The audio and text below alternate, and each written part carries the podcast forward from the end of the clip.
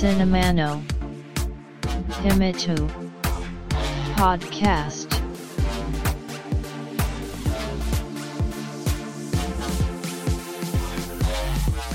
This broadcast is made by Cinema Podcaster Fuji Walker お待たせしましたお待たせしすぎたかもしれませんシネマポッドキャスターの藤岡ですポッドキャストシネマの秘密の第116回です。昨年末 Amazon のブラックフライデーいわゆるバーゲンセールでスマートスピーカ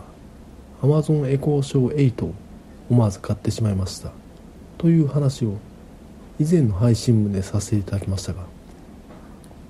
その続きの話をとりあえずさせていただきます。昨年の流行語大賞でネットフリックスでしか配信していない韓国ドラマ「愛の不時着」がトップ10入りを果たしたことが象徴するように世間的にもネットフリックスやアマゾンプライムビデオなどの動画配信サイトが花盛りという状況。もちろんこれらの動画配信サイトはパソコンで視聴できるんですがパソコンって立ち上げに時間がかかりますよね。これがなかなかのストレスとなっていまして幸いにもリビングで使用しているテレビがネット接続に対応しているのでそちらでネットリックスなどを見ていたんですがどうもインターフェースというんですかね。操作性が良くないと。それにもストレスを感じておりました。またいわゆるスマホでも視聴できますがスマホも随分大きくなったとはいえさすがにサイズ感がどうにもなれない。そのため購入した Amazon エコーショーモニター付きという利点を生かして動画配信専用機という位置づけにしようかなと思ったりしていたんですがこれ Amazon エコーショーでディズニーの動画配信サイトであるディズニープラスが見れるかどうかがわからない。いわゆるブラウザー経由なら何とか見れそうですがそれはまだ試しておりません。ディズニープラス限定で配信されているスター・ウォーズのスピンオフドラママンタロリアンが話題ですし今月からはマーベル・シネマティック・ユニバース MCU の最新ドラマであるワンダビジョンがディズニープラスで配信されております。これはどうしても見たいわけです。こういったことをもろもろと考えた結果 Amazon のスマートスティックである FireTV スティックを購入してしまいました。スマートスティックはテレビに接続することでネットワーク経由で各種コンテンツを楽しむことが可能となるといった端末ですね。これ付属のリモコンで音声入力も可能なので音声での各種操作もできるわけですがそれはまだ試しておりません。また Amazon エコーショー8と連携させることで音声をテレビのスピーカーからも流すことが可能となっているんですがこれ動機が難しく微妙にずれてしまいそれはちょっと使えないかなと。まあそれはいいやと。とにかくテレビでディズニープラスを見れる環境を整えたのだからと。そしてこれ FireTV スティックではゲームを楽しむことができると。基本は無料だけど例えばステージを増やすだとかプレイヤーを増やすだとかしたければ Amazon 経由でお金を払わないといけないと。ここら辺はスマホなんかと変わらないですね。テレビにつなぐスマートフォンって感じですか？しかしこれ実は厄介だなと感じたんですよね。手軽にできるというので4歳になる娘が勝手に操作してゲームをダウンロードして遊んでいたわけです。まあリモコンなんて触ると自然と操作を覚えますよね。とりあえず無料のゲームだからお金は発生していませんが慌てて FireTV スティックに機能制限をかけパスコードを入力しないとダウンロードできない仕様に変えました。そうかこれかと。親が子供にスマホを持たす持たさないで悩む話がありますがそういった話と同じなのかと。ちらがここまでしか使わないだろうと考えていても子供はいともたやすく突破すると。そのため不安だから持たせたくないと。こういったテクノロジーと子供の関係も考えていく時期がもう来てしまったなと。ドラマ「ワンダービジョン」を見たかったばっかりに子供との向き合い方を考えざるを得なくなったという話です。さあシネマの秘密。第116回始めます。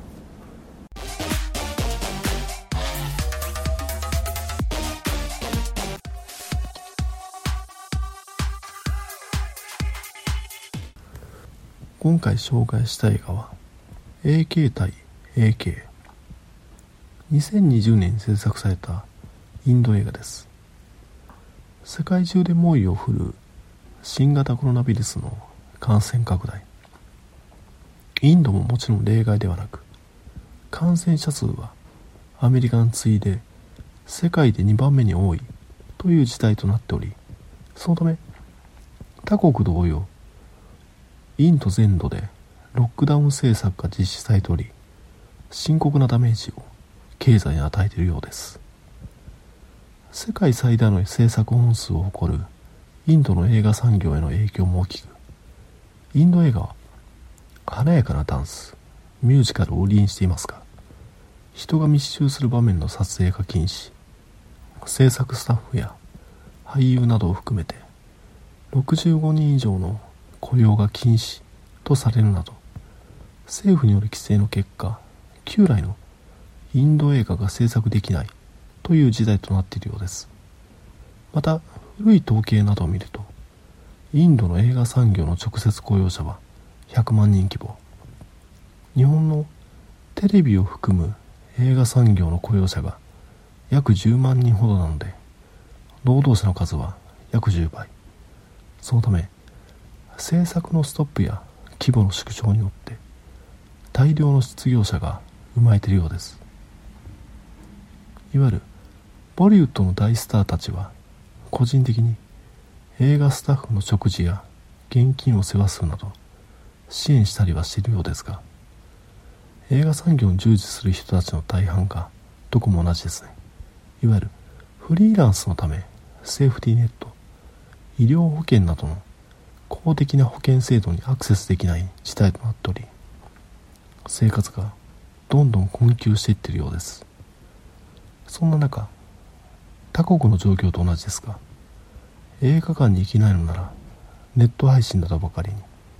インドでも各種配信サイトが好調のようです。そのため活路をそちらへと見出したインドの映画人が続々と流れ込んでいるのが現状で今回話させていただく本作 AK 対 AK のような意欲的な作品がネットリックス限定で配信されているというのが今の状況のようです。本来なら交わることのなかったメジャーとインディーズの混合というか大スターとアート監督のコラボレーションというか本作 AK 対 AK は豪華二大巨頭の共演が売りです。いわゆるインドにおけるゴジラ対コングです。それがどんな二人かと軽く経歴を紐解くと AK ことアニル・カブールはミスター・インドと呼ばれるインドの大スター。1979年に俳優デビューし数々の映画出演。2009年のアメリカのアカデミー作品賞に輝いたダニー・ボイルが監督しインドを舞台とした映画「スラムドッグ・ミリオネア」に出演。その後は人気映画シリーズである「ミッション・インポッシブル」やドラマ「24」など国際的に活動の場を広げます。またドラマ24のフランチャイズであるインド版では主役を演じたりしたようです。ちなみにドラマ24の日本版では唐沢俊明が主役を演じることに対して否定的な意見オリジナルのキーファー・サターランドが撮影当時35歳なのに対して唐沢俊明の年齢が56歳というのは年を取りすぎているのではという声がありましたがアニル・カプールも撮影当時57歳ですから逆に考えればキーファー・サザーランドが役柄に対して若すぎたとも言えます。そんな演技だけなく歌と踊りアクションも一線級のスターアニル・カプールと激突する。もう一人の AK がアヌラグ・カシャップ。彼はインドでは珍しい監督ファーストを掲げる作家主義者として知られており2000年代から活動を始めインドにおいてインディーズ映画シーンを開拓した先駆者。隠しカメラを用いたゲリラ撮影や手持ちカメラを多用。その絵作りは映画「スラムドッグミリオネア」で引用されていたいと。俳優に台本を渡さず即興で演技させるなどまた描く題材として本来のインド映画ではオミットされていた。薬物や飲酒喫煙など現実的な問題を抱える登場人物たちの怒りや嘆きを取り上げるといった現代インドを代表する監督の一人。そんな AK と AK が激突するのが本作。AK 対 AK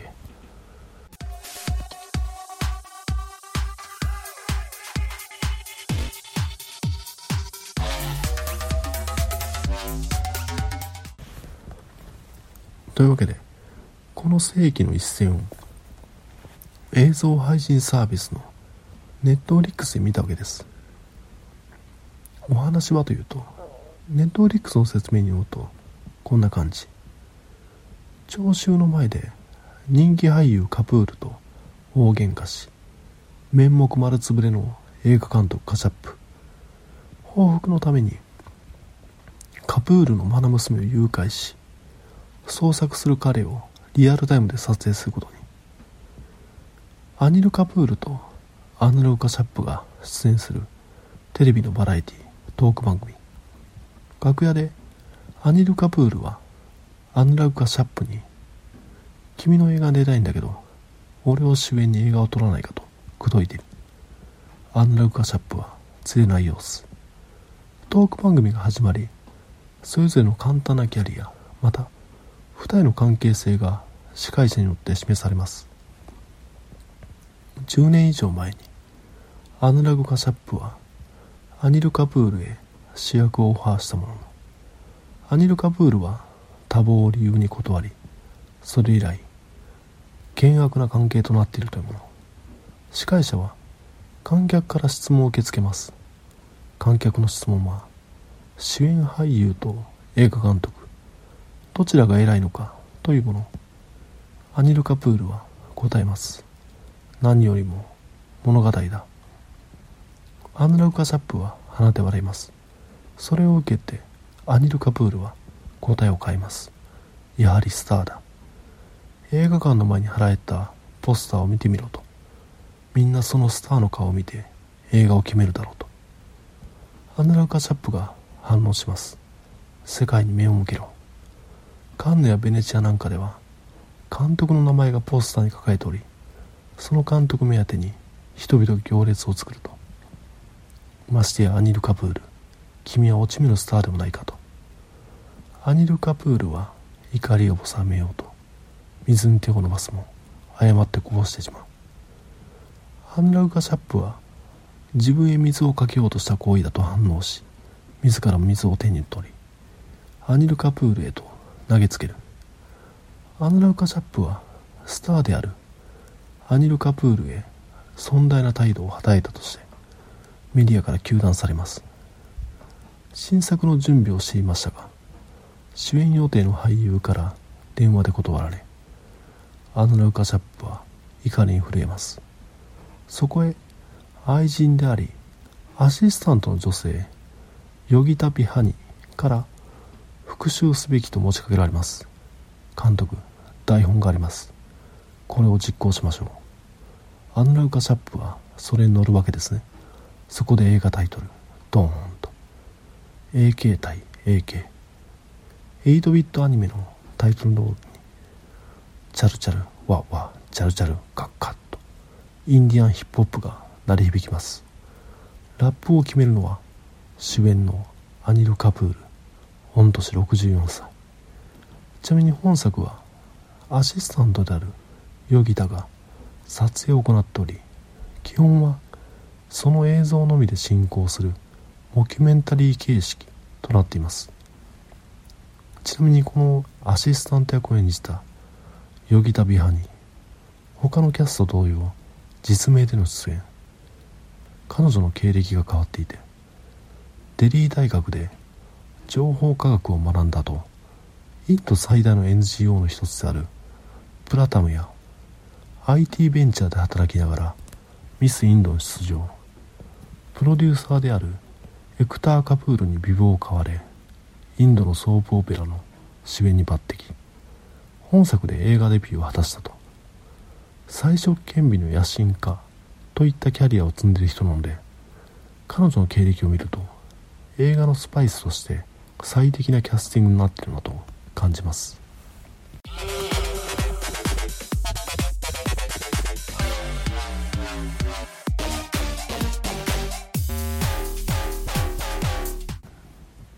話を戻すとアンラウカ・シャップはアニル・カプールの撮影現場に乗り込みます。くしくもその日はアニル・カプールの誕生日スタッフがどでかいバースデーケーキを用意してお祝いしています。アヌラウカ・シャップはスタッフに止められ表で待つ羽目に。そこで切り分けられたケーキをスタッフが届けてくれますがどうやら余ったからだと。アニル・カプールの撮影が終わり学園であるトレーラーハウスへ戻ろうとアヌラカ・シャップはヨギタと共に追いかけます。突然の訪問に追い出そうとするアニル・カプールに対してアヌラカ・シャップは言うわけです。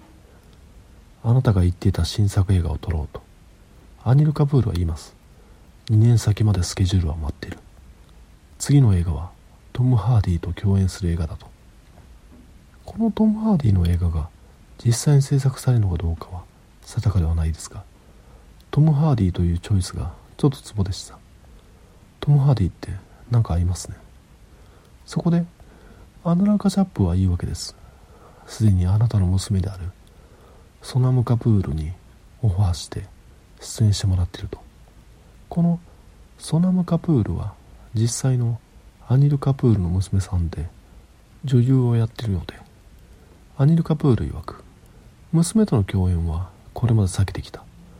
なのになんでお前の映画で共演しなければいけないんだと。アヌラウカ・シャップはそこで iPad を取り出し電話をかける。そこに映っていたのは拘束されたソナム・カプール。アニル・カプールは事態を悟るわけですね。恨みを募らせたこの監督によって娘は誘拐されたんだと。アヌラウカ・シャップは真実を取ろうと提案する。夜明けまでに娘を探し出さないと。娘を殺す。必死になって探すんだと。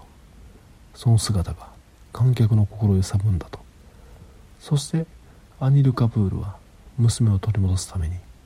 夜の街へと繰り出すんだった。というのが今回の導入部分。なんかブライアン・デ・パルマやデビッド・ヴィンチャーがとってもおかしくない。サスペンス映画となっていて全くインド映画っぽくないですよね。本作を監督したのはビクラマディティア・モトワニアヌラカ・シャップとは師匠と弟子みたいな関係の人のようです。元はアニル・カプールと別の俳優が激突する映画として企画されたものだったそうですが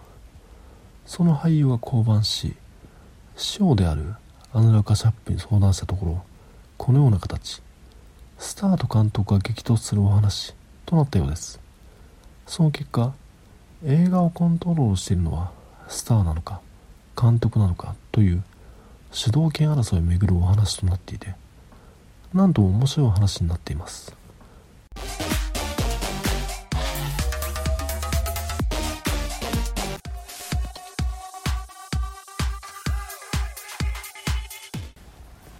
インド映画といえば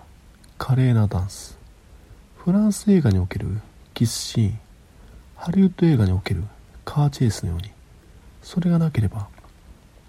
その国の映画を見たという気がしません。そのためこういったサスペンスフルな本作でも盛り込まれておりそれが心揺さぶられる場面となっております。娘を誘拐されたアニル・カプールが行方を追い所在を知っているだろう男を見つけ追いかけるも逃げられる。アニル・カプールはパーティー会場の壇上に立ち観客に呼びかける。この男を知らないかと。知っている人がいればこの大スターが生涯にわたって感謝し続けるだろうと。観客から声が上がります。踊れと。その声は瞬く間に広がります。踊れ踊れ。アニル・カプールはバンドにいます。演奏しろ。バンドは楽曲「My Name is Lacan」を演奏しアニル・カプールは踊ります。この曲はアニル・カプールが主演した1989年に公開された映画「ラムラカン」で使用された楽曲。アニル・カプールの100を優に超える出演作の中でも1、2を争う人気作が映画「ラムラカン」だそうで。1960年代から膨大な数の映画音楽を手掛けたインド映画界の巨匠作曲家デュオであるラクスミカンとピュアレルが音楽を手掛けており彼らの作品の中でも人気があるのがこの楽曲「マイネームイズラカン」という感じだそうです。タブラからインドのパーカッションによる乱れ打ちにティラティンランと合唱が乗っかり歌が始まる。それに合わせて弱い60のアニル・カプールが踊るわけです。目を見られたくないんでしょうね。サングラスをかけます。観客は盛り上がります。あの大スターが自分たちの目の前であの有名な曲を踊っている。しかしアニル・カプールの心中はサングラスで塞がれており分かりません。ちなみにこの場面でその状況へと言い合った当事者である。アヌラウカ・チャップは心底楽しそうにしています。ほらほら哀れだろうと。小馬鹿にする感じでもなく周りの観客へ向かってすごいねすごいねと言っている感じで。観客と一緒になって楽しんでる感じ。このダンス場面をとっても大スターであるアニル・カプールの悲哀とアヌラウカ・チャップは言うでも映画が本当に好きなんだろうなといった具合に様々な要素が含まれているのを感じます。そしてアニル・カプールのもとへ観客の一人がやってきて耳打ちします。男を知ってると。アニル・カプールは男の住む住みかを押し入ります。その姿はそれまでの娘を誘拐された無力で哀れな老人ではありません。ダンスによってアニル・カプールはこれまで自身が演じていたキャラクターと一体化したように瞬く間に男を拘束します。そういった感じに娘と迫るアニル・カプールですがアヌラグカ・シャップがうろたえ始めます。俺が書いた脚本と違うと。さて二人はどうなっていくのか。また娘は無事なのか。それはぜひともご覧くださいと。本作 AK 対 AK おすすめですと。ちなみにこれ本作トム・クルーズに見つかってほしいなと思います。スペイン映画オープン・イン・ワイズを自身の主演で映画バニラスカイとしてリメイクしたように本作もトム・クルーズにリメイクしてほしいなと。アニル・カプールの演じたキャラクターをトム・クルーズがやると絶対ハマると思います。そうなると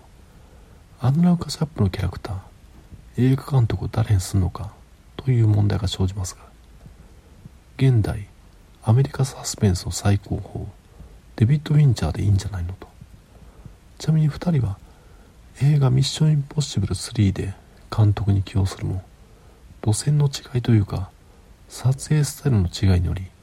デビッド・ウィンチャーが降板するといった。本作 AK 対 AK で描かれたような因縁が存在します。ぜひともトム・クルーズ見つけてほしいなと。ちなみに日本でリメイクするなら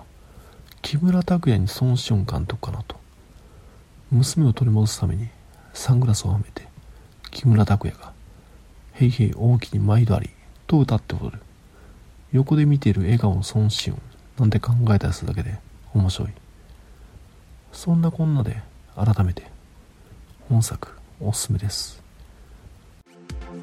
Podcast Cinema no Himi 2 Woki e tag no come so ya Go e ken Domata she war iTunes Store no Review CSAP Blog no Commento Tumblr no Mail form Twitter account at Cinemana Himitsu Made Onega Ishimasu こんな感じで。AK 対 AK 紹介させていただいたんですがどうでしょう？さて映画 AK 対 AK といったこのポッドキャストで見たよと話してる映画以外にもあれこれと映画を見ておりましてちょっと面白かったよといった話をさせてください。まず昨年に劇場公開された映画「ハーレークイーンの華麗なる覚醒」いわゆるバットマンやスーパーマンなどの DC コミックによる実写映画シリーズである DC エクステンデッドユニバースの一作。これ正直映画ジャスティスリーグの制作面でのバタバタ具合でちょっとこのシリーズあれかなと感じ。DC エクステンデッドユニバースでも名作とされる映画「ワンダーウーマン」に自分はなんかちょっとどうかなと感じたのもありこのシリーズは自分に合わないと感じていこう。全部追いかけるんではなく興味を持った作品しか見ないというスタンスとなったんですがたまたま見た映画「ハーレークイーンの華麗なる覚醒」は面白かったです。まさかいわゆる香港アクションそれもジャッキー・チェーンなどのコミカルカンフーのアップデート版になっているとは思わずこれは楽しいとずっと見てられるなと。正直悪役であるブラックマスクを演じたユアン・マクレガーや中ボス的なポジションのミスター・ザースがラストのアクションに絡んでこない。というのはどうなんだ？といった不満点はありますがまたこの香港アクションをハリウッドが取り入れるという点では映画「マトリックス」シリーズが先駆けとなったとは思いますがその次に取り入れたのがマック・ジー監督による映画「チャーリーズ・エンジェル」キャメロン・ディアスやドリュー・バリモアなどの一線級の女優さんがまさかのワイヤーアクション。さてこのマック G ですがその後ターミネーターシリーズの4作目に抜擢されるもアメリカ国内の興行が振るわず制作会社が破産。次に手掛けた映画「ブラックホワイト」も微妙となり結果リュック・ベッソン率いるヨーロッパコープの雇われ監督としてケビン・コスナーのアクション映画「ラストミッション」を手掛ける。といった。落ち目感を出してたんですがここに来て居場所を見つけた感があるなと。それをネットリックスと組んだ映画「ザ・ベビーシッター」と存続編である。映画「ザ・ベビーシッターキラークイーン」1作目は内向的な少年のもとにやってきたベビーシッターがまさかの悪魔崇拝者だった。という話で2作目ではそのトラウマを抱える少年が幼なじみの少女に連れられて週末パーティーに出かけたらそこにも悪魔崇拝者がいてといった具合にいわゆる1980年代に多く作られたスプラッタホラーのアップデート版でジェイソンなどの殺人鬼によって10代の若者たちが殺害されるといった構図を逆転させ悪魔に魂を売った若者を撃退していくといった図式になっており今の時代で珍しくなったステレオタイプな若者たち主にスクールカーストの上位と呼ばれるアメフトのキャプテンやらチアリーダーやらがバッタバタ血を流して死んでいくといった内容。さてまあ取り留めもなくなってきていますが映画「ハーレークイーンの華麗なる覚醒」はもちろん巨匠マック・ジーによる映画「ザ・ベビーシッター」とその続編である映画「ザ・ベビーシッター・キラー・クイーン」も面白いよといったところで今回の配信は終わりです。第116回が最終回にならないことを願ってます。聞いていただきありがとうございました。繁栄と長寿 Shine wa no himi tu, podcast. Tukimi, sun kite. Kok shu mok bob, hai shin. Bat kunan bar wo, mix cloud, ni tag hai shin chu.